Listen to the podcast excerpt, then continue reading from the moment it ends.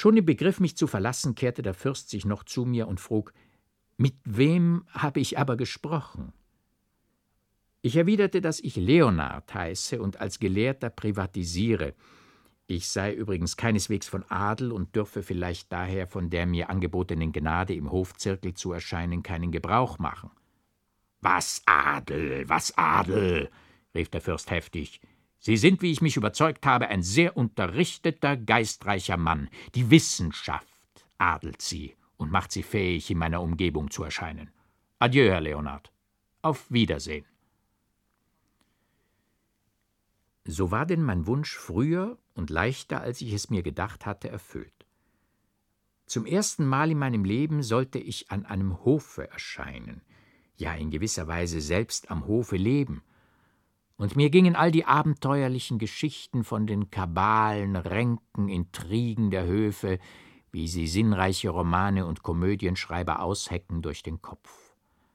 Nach Aussage dieser Leute musste der Fürst von Bösewichtern aller Art umgeben und verblendet, insonderheit aber der Hofmarschall ein ahnenstolzer, abgeschmackter Pinsel, der erste Minister ein ränkevoller, habsüchtiger Bösewicht, die Kammerjunker müssen aber lockere Menschen und Mädchenverführer sein. Jedes Gesicht ist kunstmäßig in freundliche Falten gelegt, aber im Herzen Lug und Trug. Sie schmelzen vor Freundschaft und Zärtlichkeit, sie bücken und krümmen sich, aber jeder ist des andern unversöhnlicher Feind und sucht ihm hinterlistig ein Bein zu stellen, das er rettungslos umschlägt und der Hintermann an seine Stelle tritt, bis ihm ein Gleiches widerfährt. Die Hofdamen sind hässlich, stolz, ränkevoll, dabei verliebt und stellen Netze und Sprenkeln, vor denen man sich zu hüten hat, wie vor dem Feuer. So stand das Bild eines Hofes in meiner Seele, als ich im Seminar so viel davon gelesen.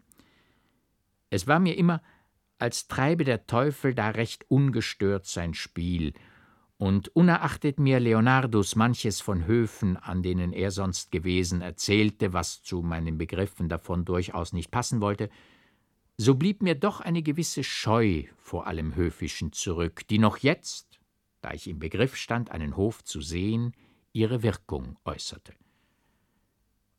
Mein Verlangen, der Fürstin näher zu treten, ja eine innere Stimme, die mir unaufhörlich wie in dunklen Worten zurief, dass hier mein Geschick sich bestimmen werde, trieben mich unwiderstehlich fort, und um die bestimmte Stunde befand ich mich nicht ohne innere Beklemmung im fürstlichen Vorsaal.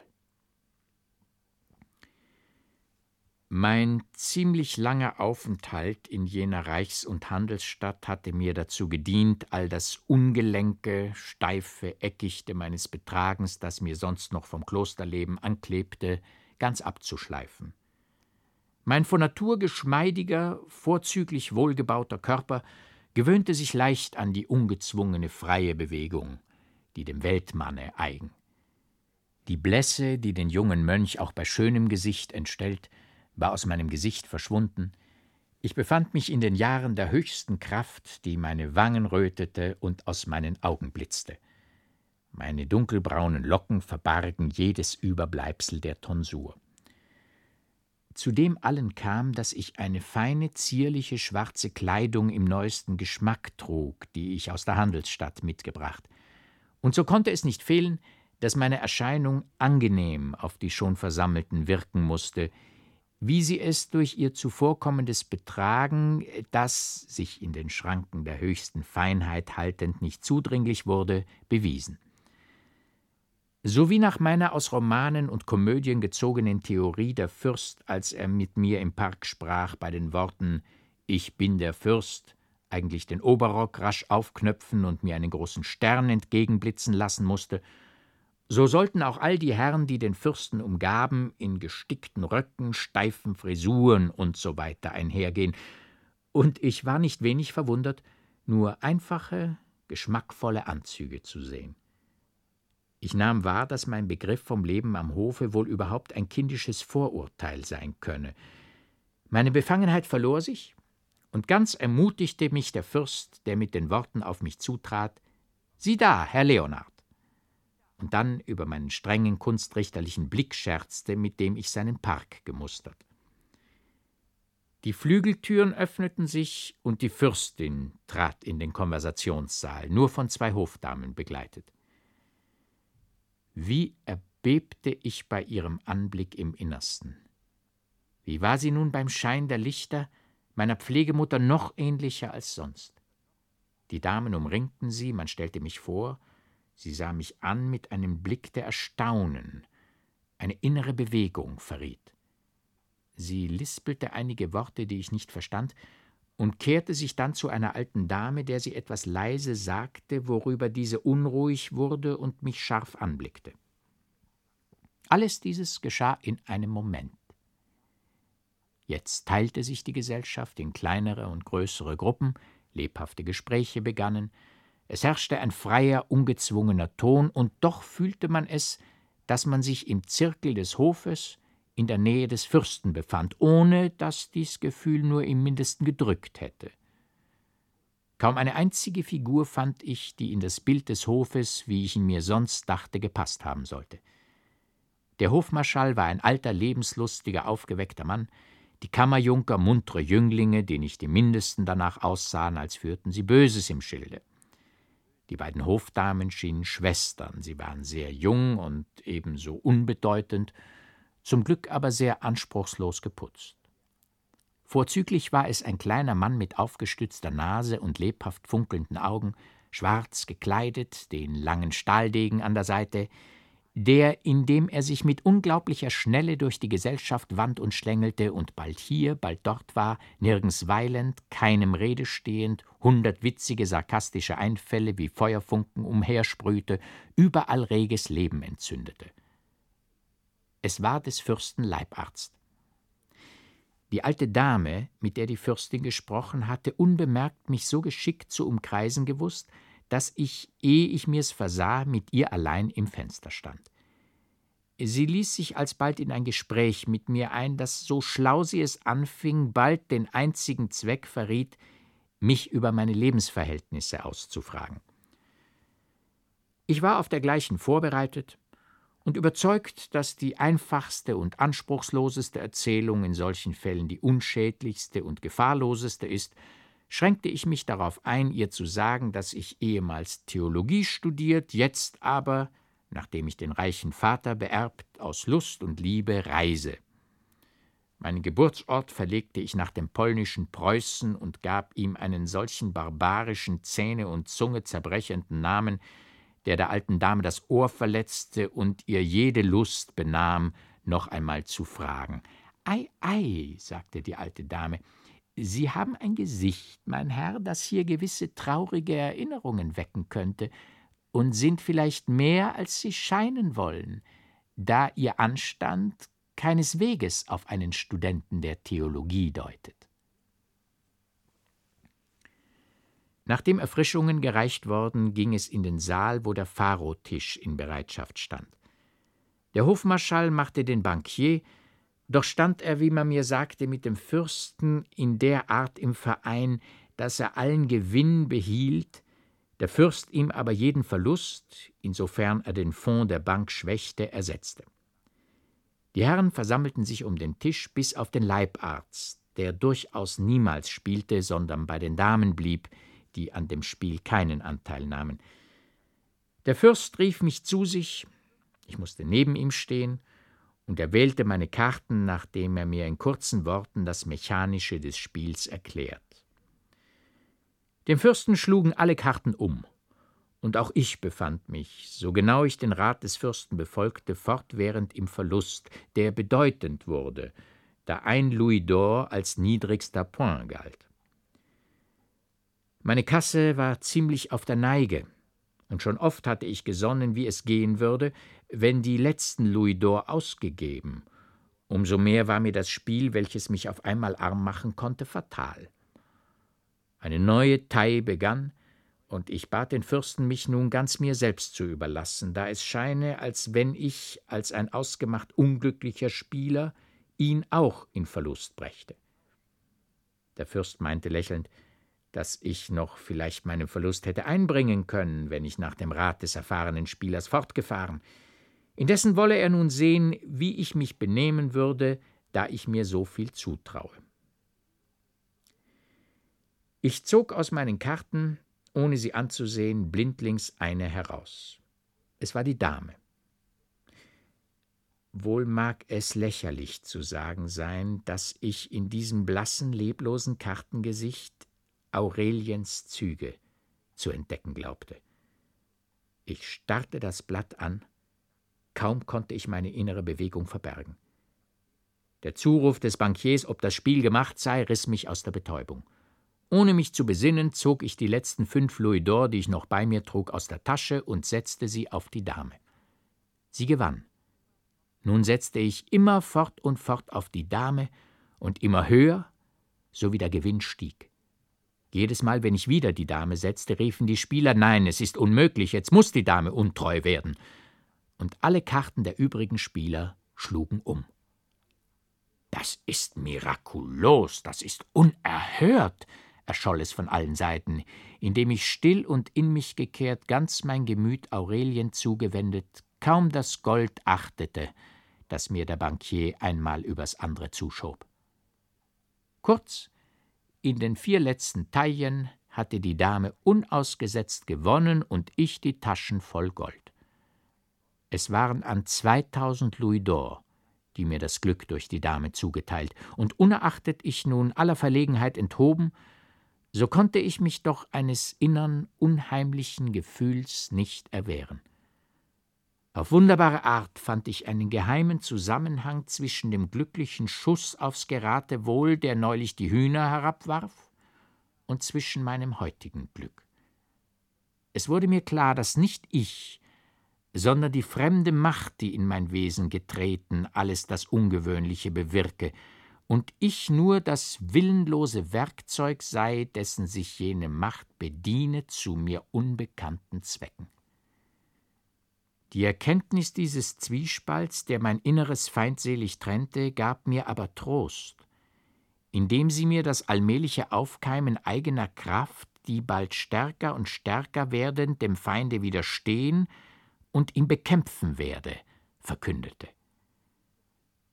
Das ewige Abspiegeln von Aureliens Bild konnte nichts anderes sein als ein verruchtes Verlocken zum bösen Beginnen, und eben dieser freveliche Missbrauch des frommen lieben Bildes erfüllte mich mit Grausen und Abscheu.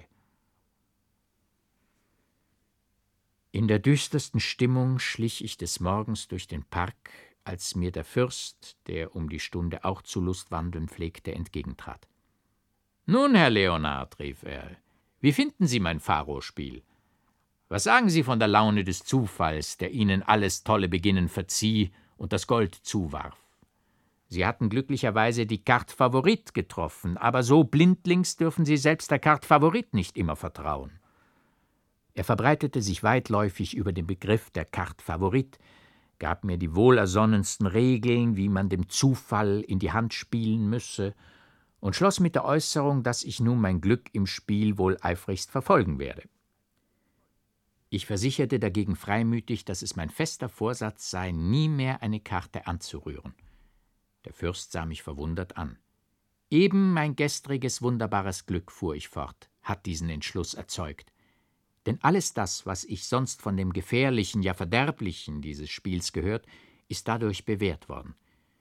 Es lag für mich etwas Entsetzliches darin, dass, indem die gleichgültige Karte, die ich blindlings zog, in mir eine schmerzhafte, herzzerreißende Erinnerung weckte, ich von einer unbekannten Macht ergriffen wurde, die das Glück des Spiels, den losen Geldgewinn mir zuwarf, als entsprösse es aus meinem eigenen Inneren, als wenn ich selbst, jenes Wesen denkend, das aus der leblosen Karte mir mit glühenden Farben entgegenstrahlte, dem Zufall gebieten könne, seine geheimsten Verschlingungen erkennend. Ich verstehe Sie, unterbrach mich der Fürst. Sie liebten unglücklich. Die Karte rief das Bild der verlorenen Geliebten in ihre Seele zurück. Obgleich mich das mit Ihrer Erlaubnis possierlich anspricht, wenn ich mir das breite, blasse, komische Kartengesicht der Coeur Dame, die Ihnen in die Hand fiel, lebhaft imaginiere. Doch Sie dachten nun einmal an die Geliebte, und sie war Ihnen im Spiel treuer und wohltuender als vielleicht im Leben. Aber was darin Entsetzliches, Schreckbares liegen soll, kann ich durchaus nicht begreifen. Vielmehr muss es ja erfreulich sein, dass Ihnen das Glück wohl wollte. Überhaupt, ist Ihnen denn nun einmal die ominöse Verknüpfung des Spielglücks mit Ihrer Geliebten so unheimlich, so trägt nicht das Spiel die Schuld, sondern nur Ihre individuelle Stimmung.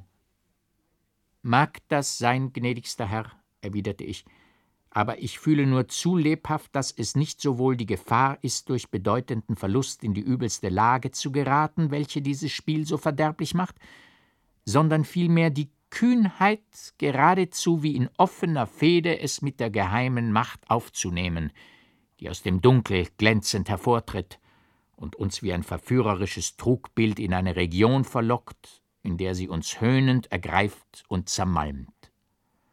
Eben dieser Kampf mit jener Macht scheint das anziehende Wagestück zu sein, das der Mensch seiner Kraft kindisch vertrauend so gern unternimmt und das er einmal begonnen, beständig, ja noch im Todeskampf den Sieg hoffend, nicht mehr lassen kann. Daher kommt meines Bedünkens die wahnsinnige Leidenschaft der Pharospieler und die innere Zerrüttung des Geistes, die der bloße Geldverlust nicht nach sich zu ziehen vermag und die sie zerstört. Aber auch schon in untergeordneter Hinsicht kann selbst dieser Verlust auch den leidenschaftslosen Spieler, in den noch nicht jenes feindselige Prinzip gedrungen, in tausend Unannehmlichkeiten, ja in offenbare Not stürzen, da er doch nur durch die Umstände veranlasst spielte. Ich darf es gestehen, gnädigster Herr, dass ich selbst gestern im Begriffe stand, meine ganze Reisekasse gesprengt zu sehen. Das hätte ich erfahren, fiel der Fürst rasch ein und Ihnen den Verlust dreidoppelt ersetzt, denn ich will nicht, dass sich jemand meines Vergnügens wegen ruiniere. Überhaupt kann das bei mir nicht geschehen, da ich meine Spieler kenne und sie nicht aus den Augen lasse. Aber eben diese Einschränkung, gnädigster Herr, erwiderte ich, hebt wieder die Freiheit des Spiels auf und setzt selbst jenen besonderen Verknüpfungen des Zufalls Schranken, deren Betrachtung Ihnen, gnädiger Herr, das Spiel so interessant macht. Aber wird nicht auch dieser oder jener, den die Leidenschaft des Spiels unwiderstehlich ergriffen, Mittel finden, zu seinem eigenen Verderben der Aufsicht zu entgehen und so ein Missverhältnis in sein Leben bringen, das ihn zerstört? Verzeihen Sie meine Freimütigkeit, gnädigster Herr. Ich glaube überdem, dass jede Einschränkung der Freiheit, sollte diese auch gemissbraucht werden, drückend, ja als dem menschlichen Wesen schnurstracks entgegenstrebend unausstehlich ist. Sie sind nun einmal, wie es scheint, überall nicht meiner Meinung, Herr Leonard, fuhr der Fürst auf und entfernte sich rasch, indem er mir ein leichtes Adieu zuwarf. Kaum wusste ich selbst, wie ich dazu gekommen, mich so offenherzig zu äußern. Ja, ich hatte niemals, unerachtet ich in der Handelsstadt oft an bedeutenden Banken als Zuschauer stand, genug über das Spiel nachgedacht, um meine Überzeugung im Innern so zu ordnen, wie sie mir jetzt unwillkürlich von den Lippen floss. Es tat mir leid, die Gnade des Fürsten verscherzt und das Recht verloren zu haben, im Zirkel des Hofes erscheinen und der Fürstin näher treten zu dürfen. Ich hatte mich indessen geirrt. Denn noch denselben Abend erhielt ich eine Einladungskarte zum Hofkonzert, und der Fürst sagte im Vorbeistreifen mit freundlichem Humor zu mir Guten Abend, Herr Leonard. Gebe der Himmel, dass meine Kapelle heute Ehre einlegt und meine Musik Ihnen besser gefällt als mein Park. Die Musik war in der Tat recht artig. Es ging alles präzis, Indessen schien mir die Wahl der Stücke nicht glücklich, indem eins die Wirkung des anderen vernichtete, und vorzüglich erregte mir eine lange Szene, die mir nach einer aufgegebenen Formel komponiert zu sein schien, herzliche Langeweile. Ich hütete mich wohl, meine wahre innere Meinung zu äußern, und hatte umso klüger daran getan, als man mir in der Folge sagte, dass eben jene lange Szene eine Komposition des Fürsten gewesen. Ohne Bedenken fand ich mich in den nächsten Zirkel des Hofes ein und wollte selbst am Pharospiel teilnehmen, um den Fürsten ganz mit mir auszusöhnen, aber nicht wenig erstaunte ich, als ich keine Bank erblickte. Vielmehr sich einige gewöhnliche Spieltische formten und unter den übrigen Herren und Damen, die sich im Zirkel um den Fürsten setzten, eine lebhafte, geistreiche Unterhaltung begann. Dieser oder jener wusste manches Ergötzliche zu erzählen, ja Anekdoten mit scharfer Spitze wurden nicht verschmäht. Meine Rednergabe kam mir zustatten, und es waren Andeutungen aus meinem eigenen Leben, die ich unter der Hülle romantischer Dichtung auf anziehende Weise vorzutragen wusste. So erwarb ich mir die Aufmerksamkeit und den Beifall des Zirkels. Der Fürst liebte aber mehr das Heitre, Humoristische, und darin übertraf niemand den Leibarzt, der in tausend possierlichen Einfällen und Wendungen unerschöpflich war. Diese Art der Unterhaltung erweiterte sich dahin, dass oft dieser oder jener etwas aufgeschrieben hatte, das er in der Gesellschaft vorlas, und so kam es denn, dass das Ganze bald das Ansehen eines wohlorganisierten literarisch-ästhetischen Vereins erhielt, in dem der Fürst präsidierte und in welchem jeder das Fach ergriff, welches ihm am meisten zusagte. Einmal hatte ein Gelehrter, der ein trefflicher, tiefdenkender Physiker war, uns mit neuen interessanten Entdeckungen im Gebiet seiner Wissenschaft überrascht, und so sehr dies den Teil der Gesellschaft ansprach, der wissenschaftlich genug war, den Vortrag des Professors zu fassen, so sehr langweilte sich der Teil, dem das alles fremd und unbekannt blieb. Selbst der Fürst schien sich nicht sonderlich in die Ideen des Professors zu finden und auf den Schluss mit herzlicher Sehnsucht zu warten. Endlich hatte der Professor geendet. Der Leibarzt war vorzüglich erfreut und brach aus in Lob und Bewunderung, indem er hinzufügte, dass dem tiefen Wissenschaftlichen wohl zur Erheiterung des Gemüts etwas folgen könne, das nun eben auf nichts weiter Anspruch mache als auf Erreichung dieses Zwecks. Die Schwächlichen, die die Macht der ihnen fremden Wissenschaft gebeugt hatte, richteten sich auf, und selbst des Fürsten Gesicht überflog ein Lächeln, welches bewies, wie sehr ihm die Rückkehr ins Alltagsleben wohltat. Sie wissen, gnädigster Herr, hob der Leibarzt an, indem er sich zum Fürsten wandte, dass ich auf meinen Reisen nicht unterließ, all die lustigen Vorfälle, wie sie das Leben durchkreuzen, vorzüglich aber die possierlichen Originale, die mir aufstießen, treu in meinem Reisejournal zu bewahren, und eben aus diesem Journal bin ich im Begriff, etwas mitzuteilen, das, ohne sonderlich bedeutend zu sein, doch mir ergötzlich scheint. Auf meiner vorjährigen Reise kam ich in später Nacht in das schöne große Dorf vier Stunden von B. Ich entschloss mich, in den stattlichen Gasthof einzukehren, wo mich ein freundlicher, aufgeweckter Wirt empfing. Ermüdet, ja zerschlagen von der weiten Reise, warf ich mich in meinem Zimmer gleich ins Bette, um recht auszuschlafen, aber es mochte eben eins geschlagen haben, als mich eine Flöte, die dicht neben mir geblasen wurde, weckte. In meinem Leben hatte ich solch ein Blasen nicht gehört. Der Mensch musste ungeheure Lungen haben, denn mit einem schneidenden, durchdringenden Ton, der den Charakter des Instruments ganz vernichtete, blies er immer dieselbe Passage hintereinander fort, so dass man sich nichts Abscheulicheres, Unsinnigeres denken konnte. Ich schimpfte und fluchte auf den verdammten tollen Musikanten, der mir den Schlaf raubte und die Ohren zerriss, aber wie ein aufgezogenes Uhrwerk rollte die Passage fort, bis ich endlich einen dumpfen Schlag vernahm, als würde etwas gegen die Wand geschleudert, worauf es still blieb und ich ruhig fortschlafen konnte. Am Morgen hörte ich ein starkes Gezänk unten im Hause. Ich unterschied die Stimme des Wirts und eines Mannes, der unaufhörlich schrie: Verdammt sei Ihr Haus, wäre ich nie über die Schwelle getreten. Der Teufel hat mich in Ihr Haus geführt, wo man nichts trinken, nichts genießen kann. Alles ist infam, schlecht und hundemäßig teuer. Da haben Sie Ihr Geld. Adieu. Sie sehen mich nicht wieder in Ihrer vermaledeiten Kneipe.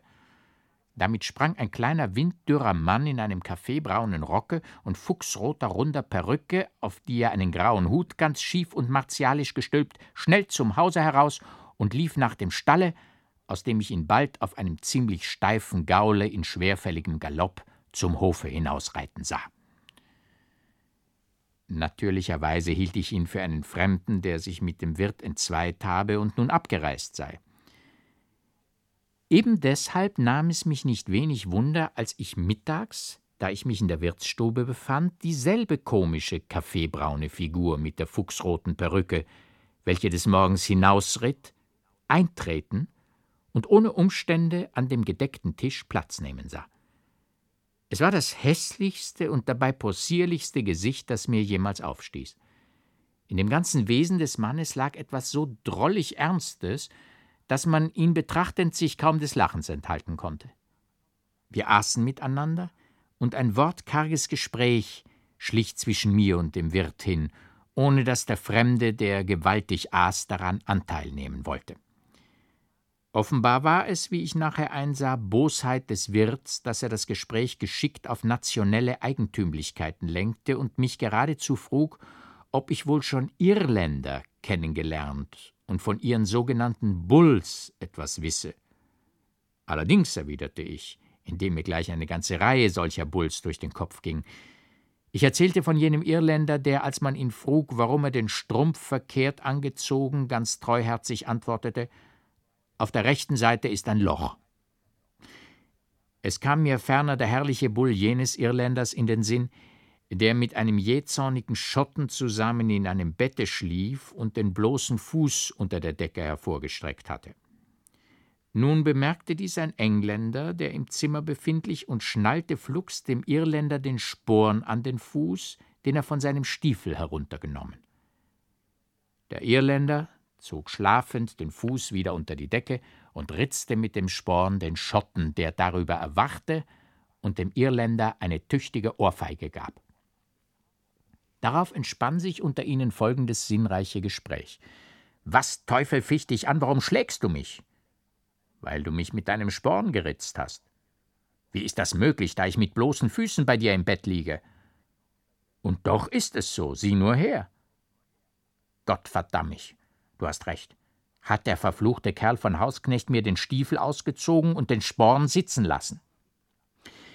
Der Wirt brach in ein unmäßiges Gelächter aus. Aber der Fremde, der eben mit dem Essen fertig worden und ein großes Glas Bier heruntergestürzt hatte, sah mich ernst an und sprach Sie haben ganz recht, die Irländer machen oft dergleichen Bulls, aber es liegt keineswegs an dem Volke, das regsam und geistreich ist. Vielmehr weht dort eine solche verfluchte Luft, die einen mit dergleichen Tollheiten wie mit einem Schnupfen befällt. Denn, mein Herr, ich selbst bin zwar ein Engländer, aber in Irland geboren und erzogen und nur deshalb jener verdammten Krankheit der Bulls unterworfen. Der Wirt lachte noch stärker, und ich musste unwillkürlich einstimmen. Denn sehr ergötzlich war es doch, dass der Irländer nur von Bulls sprechend gleich selbst einen ganz vortrefflichen zum Besten gab.